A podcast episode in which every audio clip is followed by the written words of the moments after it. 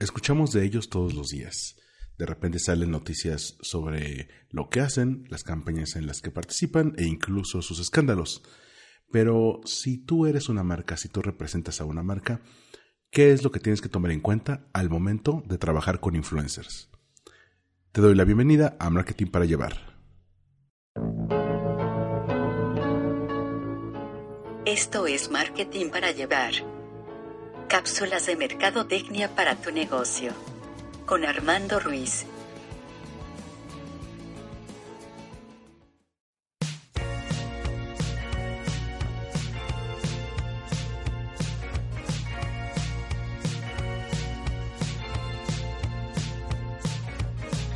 Hola, ¿qué tal? Yo soy Armando Ruiz. Me encuentran en Twitter y en Instagram como Armando-MKT.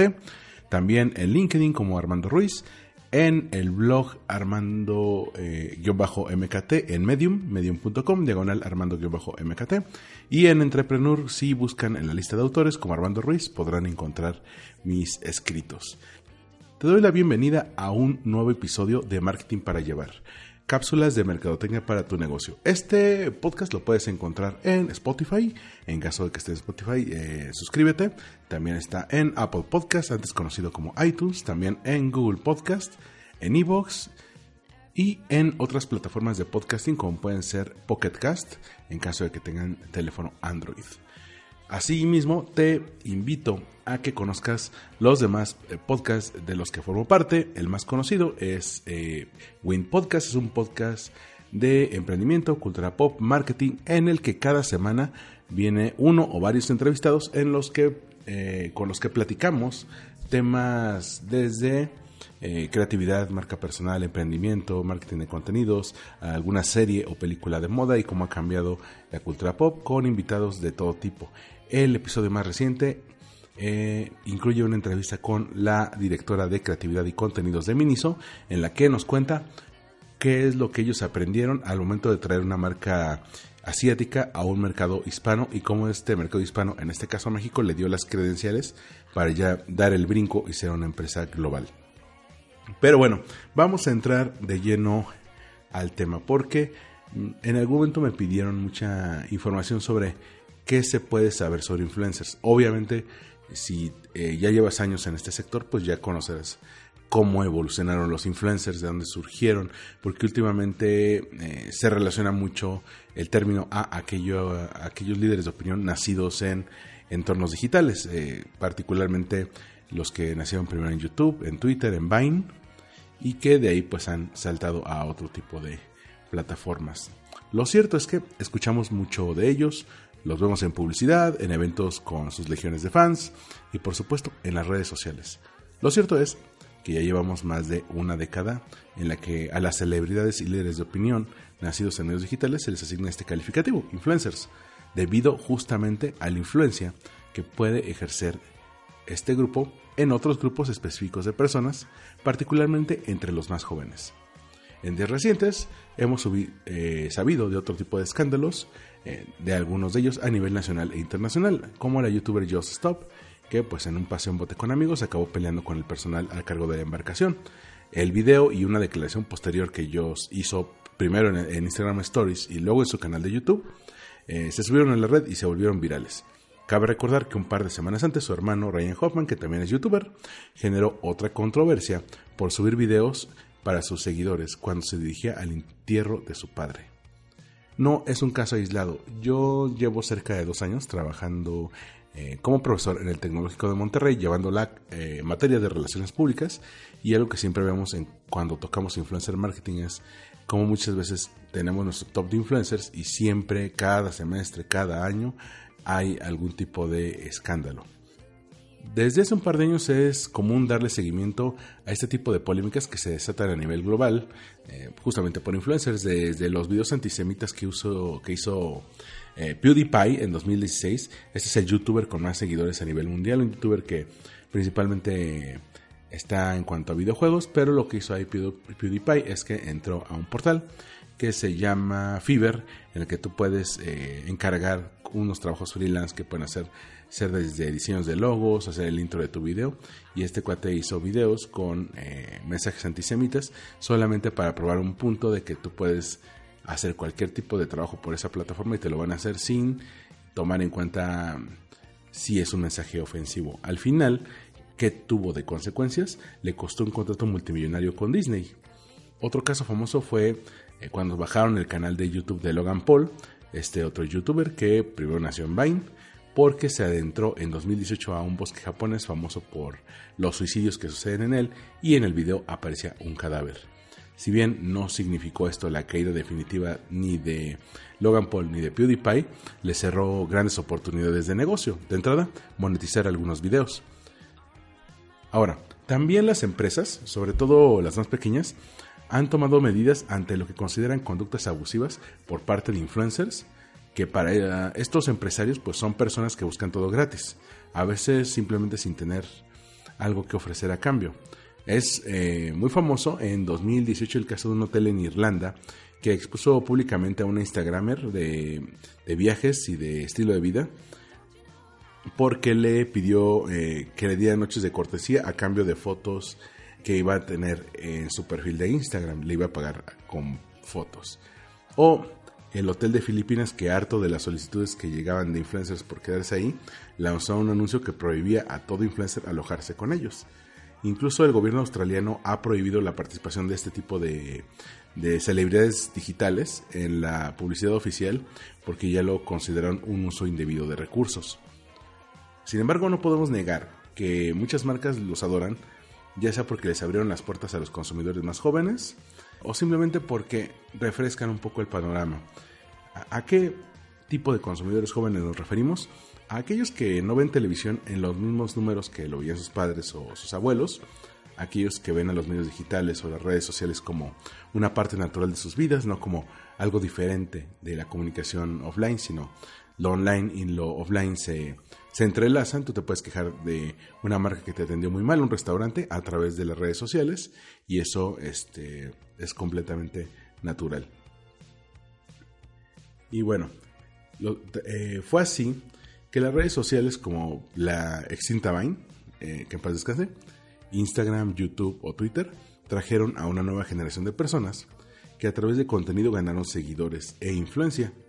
Por supuesto, cuando hablamos de marketing influencers, siempre surge la duda. ¿Vamos a confiar nuestras marcas en gente como las de los casos que ya les comenté hace unos minutos? Afortunadamente la misma industria se regula cada cierto tiempo y eh, realmente son los usuarios, somos los usuarios, quienes a través de la preferencia, eh, que se mide perfectamente en los medios digitales, es decir, no solamente puedes medir el número de seguidores, sino las reacciones positivas o negativas, la conversación que generan, que también puede ser positiva o negativa, o eh, si esto reditúa en vistas ya los videos o reacciones en los mismos, ¿no? Pero bueno, el, usuario, los usuarios decidimos eh, qué, qué influencias continúan y pueden crecer, pero también cuáles se van a a quedar en el olvido.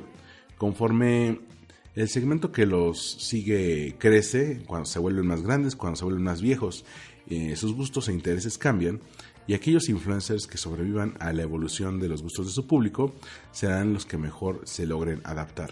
Un ejemplo muy eh, socorrido es eh, Whatever Tomorrow, que fue de los primeros eh, youtubers en español.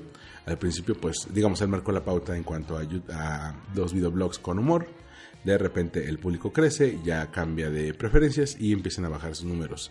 ¿Cómo se reinventa él? Pues entra a los eSports, los deportes electrónicos, que principalmente son eh, mediante videojuegos, en los que se hacen eh, competencias, entonces él se reinventa como youtuber, bueno, es más como creador de contenidos porque ya ni siquiera YouTube es su principal canal, es este es Twitch de realmente el canal en el que ahora Whatever Tomorrow eh, tiene mayor relevancia, lo cual habla de que se pudo adaptar perfectamente al entorno.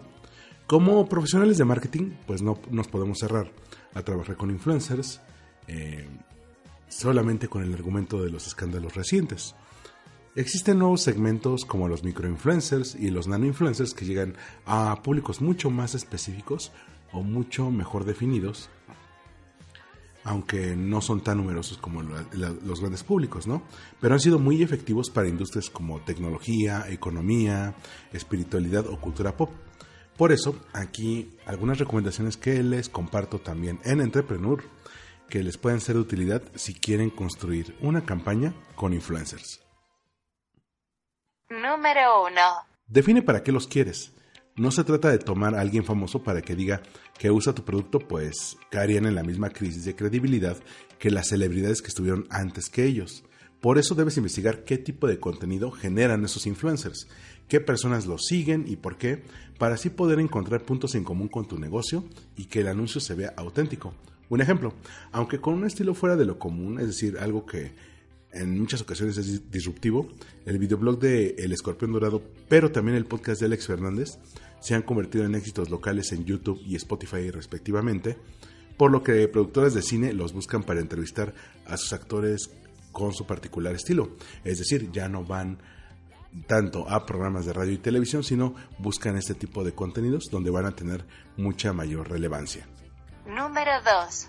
Sé específico en lo que esperas obtener de ellos. En publicidad se usan los famosos briefs, documentos en los que se especifica qué se va a comunicar y de qué manera, por qué canales, lo que se puede hacer con la marca y aquello que se debe evitar. De esa forma le haces saber a los influencers lo que se espera de ellos, los materiales que deben producir y además evitas sorpresas desagradables como por ejemplo lo que le ocurrió a Hareshi en 2018 en la que por no eh, llevar un control de los contenidos que sean los influencers se ganaron una crisis de la marca. Esto lo puedes encontrar en un capítulo anterior de Marketing para Llevar. Un ejemplo de cómo se puede hacer son las campañas de Corona para el Mundial de Rusia 2018, en la que hicieron dos tours con influencers y ellos podían publicar eh, sus historias de Instagram con menciones ocasionales a la marca sin que se viera invasivo, sin que se viera obvio, ya que eh, el Mundial de Rusia era el tema de moda y los personajes que fueron seleccionados iban de acuerdo con la imagen de la marca. Algunos que fueron... Eh, puede ser Diego Luna, que iba con Martín Altomaro, y Chomel Torres, que iba con el Hiots. Y algo que me comentaba la gente que llevaba esa campaña es que, eh, aunque no estaba en la lista original, Hiots es de los influencers con, con los que toda marca quisiera colaborar, porque si eh, Corona les daba, por ejemplo, bucela, Sol les daba eh, bufandas o algún material festivo con el logo de la marca, él los usaba y los incluía en las fotos y las Instagram stories que es lo que toda marca desea que haga un influencer y más si lo hizo gratis porque fue, bueno, el viaje y, y el hospedaje, pero no hubo un pago de por medio. Número 3. Confirma que los influencers que elijas representen los valores de tu empresa. Un error común en el marketing es dejarse guiar por la fama o los seguidores de este influencer y no por la imagen que proyectan. Es común que marcas para el público femenino se acerquen a modelos que están en Instagram y luego se decepcionen de los números porque la mayoría de los seguidores que tenían eran hombres. Es importante ver si el influencer en cuestión que vas a elegir podría estar eh, relacionado con la marca o la temática, si tú verías a esa persona usando los productos o servicios que promueves o si su imagen va de acuerdo con lo que buscas comunicar. Por eso existen herramientas como Social Bakers, que te permiten conocer cómo se compone el público de un influencer, qué porcentaje son hombres, qué porcentaje son mujeres, cuántos de ellos eh, son afines a ciertos temas, eso lo puedes saber con herramientas de este tipo. O Hype Auditor, que también Hype Auditor te permite eh, conocer la demografía básica de, de, un influencer para, por ejemplo, si tú vas a llevar una campaña de toallas femeninas, a lo mejor hay ciertos influencers femeninos que te funcionan mucho mejor que otros.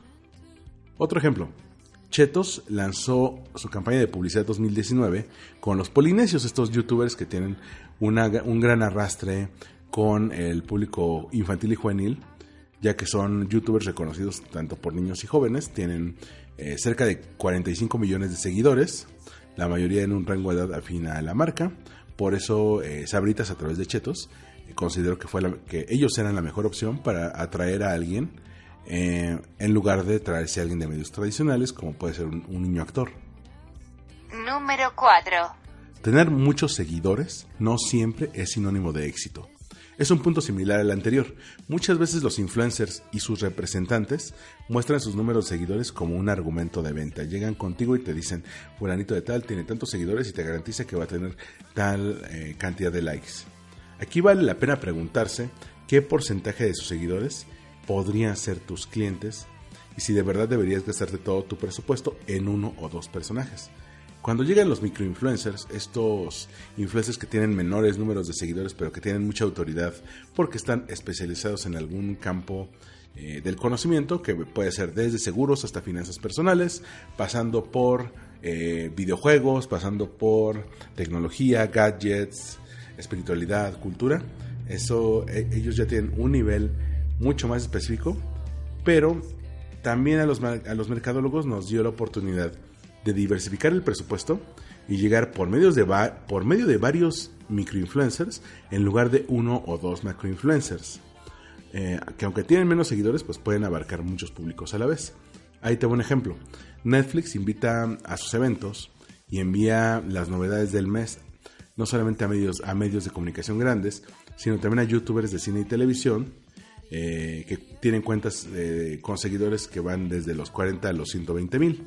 La idea es cubrir al mayor número de frentes posibles para dar a conocer su información. Incluso muchos de ellos hacen videoblogs con eh, los estrenos del mes en Netflix, así como otros medios lo publican en sus plataformas. ¿no? Entonces, si quieres saber cuáles son las novedades, los puedes saber por uno o por otro medio.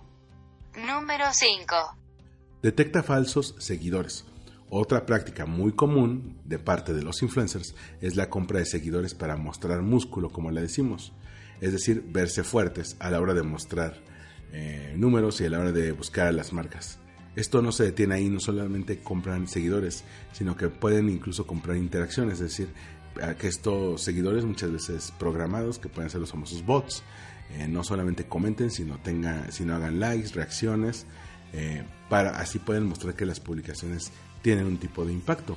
Afortunadamente hay herramientas como IG Audit, o Twitter Audit eh, o el eh, Hype Auditor que también les mencionaba, que permiten detectar qué porcentaje de seguidores falsos tiene una cuenta. También existen esfuerzos como eh, este, esta cuenta de Twitter e Instagram llamada What the Fake, que antes se llamaba Mexican Fake Blogger. Estos esfuerzos están orientados a revelar a aquellos influencers que inflan sus números o falsifican contenido con tal de parecer exitosos y vivir de lo que las marcas les quieran pagar, ¿no? Mm, acaba otro ejemplo. Las agencias de marketing digital españolas se dieron a la tarea de crear cuentas falsas de Instagram. Usaron para este fin fotos de stock como si fueran publicaciones originales o incluso contrataron a alguna modelo para posar eh, como si fuera un influencer digamos natural, compraron seguidores e incluso interacciones por medio de bots. Eh, total que en menos de 90 días ya tenían ofrecimientos de contratos publicitarios tanto de agencias como de marcas y así demostraron lo fácil que es falsear números o incluso crear un influencer de la nada simplemente con tal de vivir eh, a costa de, de otras marcas, ¿no? Número 6. Exige mediciones de resultados realistas. A mediados de 2019 Instagram anunció que iba a comenzar pruebas para eliminar los likes como parámetro para medir la popularidad de una foto. Es decir, ya eh, los likes no solamente no van a estar ahí para decirte qué tan popular es eh, un influencer, lo cual eh, no cayó muy bien del lado de los influencers, sobre todo porque es un gran golpe al ego, pero tampoco de las marcas, porque muchas veces era a través de estos likes, de estas interacciones, que medían el alcance de una publicación. Las métricas que comúnmente usan las empresas para ver cuál es el impacto de una publicación son, por ejemplo, los retweets, las veces que se comparte una publicación en Facebook, las reacciones o los likes. Bueno, estas son conocidas en marketing digital como métricas de vanidad. ¿Por qué métricas de vanidad? Porque se ven muy bien, se ven muy bonitas para levantar el ego de la marca. Mira cuántos likes tenemos, mira cuántos seguidores ganamos, pero no, hay, no, se encuentra una relación directa y medible con los números que hacen sobrevivir a la empresa. Por ejemplo, eh, el aumento en las ventas, el aumento en el número de pedidos, el aumento en las solicitudes de información o el agendar alguna cita para recibir algún servicio. No, se, no logran encontrar una relación entre uno y otro. Ya que te menciona Instagram, ¿qué es lo que están eh, poniendo a prueba en Estados Unidos? Esta herramienta que se llama Checkout, en la que si ves a algún eh, influencer usando algún producto, eh, te dan la opción de que con un toque tú puedas comprar ese producto. ¿A qué van con esto y qué tiene que ver con lo que te decía hace rato de quitar los likes? Que eh, las campañas con influencers en un futuro, en lugar de medirse por cuántos likes recibiste, se puede llegar a medir con cuántas ventas o, me generaste con tus publicaciones. Esto va a hacer que también los contenidos cambien y le traten de echar un poco más de ganas para, eh, por un lado, para no perder seguidores, porque no todos los posts pueden ser de venta. Y eh, segundo, para ofrecerle mejor, eh, un mejor tipo de contenidos a las marcas, que se van mucho más natural. Ahora, ¿qué otras soluciones hay para detectar estas falsas mediciones o u ofrecer mejores resultados, las agencias que buscan eh, mayores resultados en el mercado se apoyan con eh, software de escucha social, también se conoce como social listening. Esto que te permite, eh, puedes medir a cuánta gente alcanzó una publicación, cuántos le dieron clic a los enlaces que viene, por ejemplo, un enlace para ir a la tienda a comprar, o cómo se multiplicó el número de personas que vieron esa publicación gracias a los retweets. También se puede ver el tipo de reacciones que tiene, es decir, si la conversación que generan estos posts son positivos, eh, es una conversación positiva, neutral o negativa, de acuerdo al tipo de comentarios y en qué proporción lo es. Incluso ayuda a detectar cuando un tema comienza a ser tendencia, cuando apenas empieza a subir, lo cual es clave eh, si ese tema tiene relación con tu marca, así te puedes anticipar a una crisis. ¿Qué tipo de, eh, de software hay? ¿Qué ejemplos hay? Aquí te recomendaría tres. Sprout Social, Brandwatch y Si Somos. Esos tres los puedes encontrar e incluso algunos te dan una versión gratuita de prueba. Número 7. Date un tiempo para buscar jóvenes promesas. Muchas veces como profesionales de marketing volteamos a ver siempre a los grandes influencers, los que tienen millones de seguidores, pero los vemos una vez que ya son grandes. No obstante, todos ellos comenzaron desde cero y tuvieron que ir construyendo una base de seguidores mediante el contenido que crearon. Así como hoy tenemos a los personajes consolidados, aquellos que vemos en todas las campañas, todos los días están surgiendo nuevos influencers, de los que todos hablaremos en dos, tres o cinco años, y quizá no vayan a tener el mismo formato. Te voy a poner un ejemplo. Hay un canal argentino de YouTube muy bueno, que ha crecido como la espuma, se llama Te lo resumo así nomás. Es un canal creado para narrar de forma rápida y de manera humorística las películas o series más populares. Con casi 5 años de operación y, cuenta, y con 3.1 millones de seguidores en su, eh, en su canal, las marcas están volteando a ver a este creador de contenido porque solamente lo lleva una persona, que incluso él hace sesiones en vivo con sus seguidores para comentar como si fuera una conversación la serie o película del momento.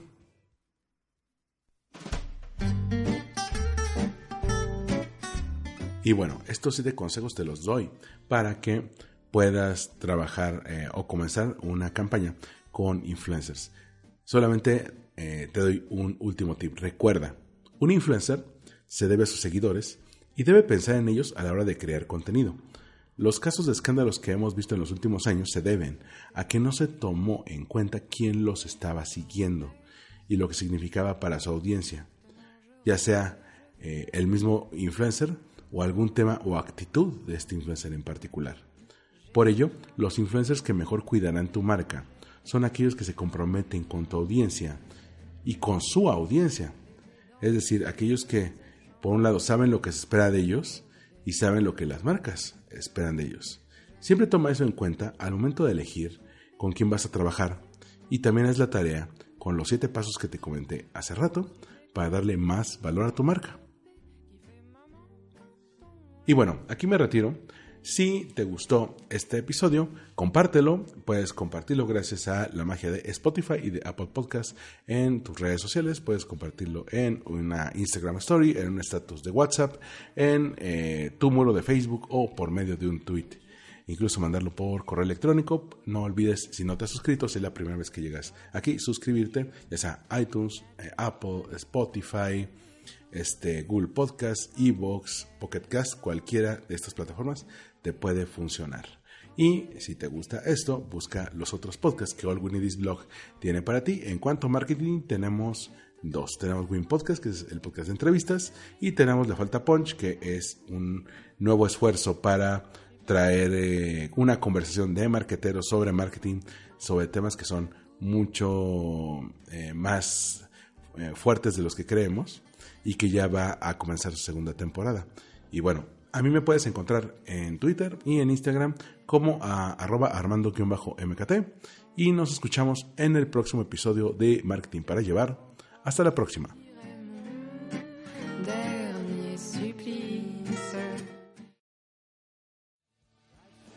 Esto fue Marketing para Llevar, una producción de All y Blog.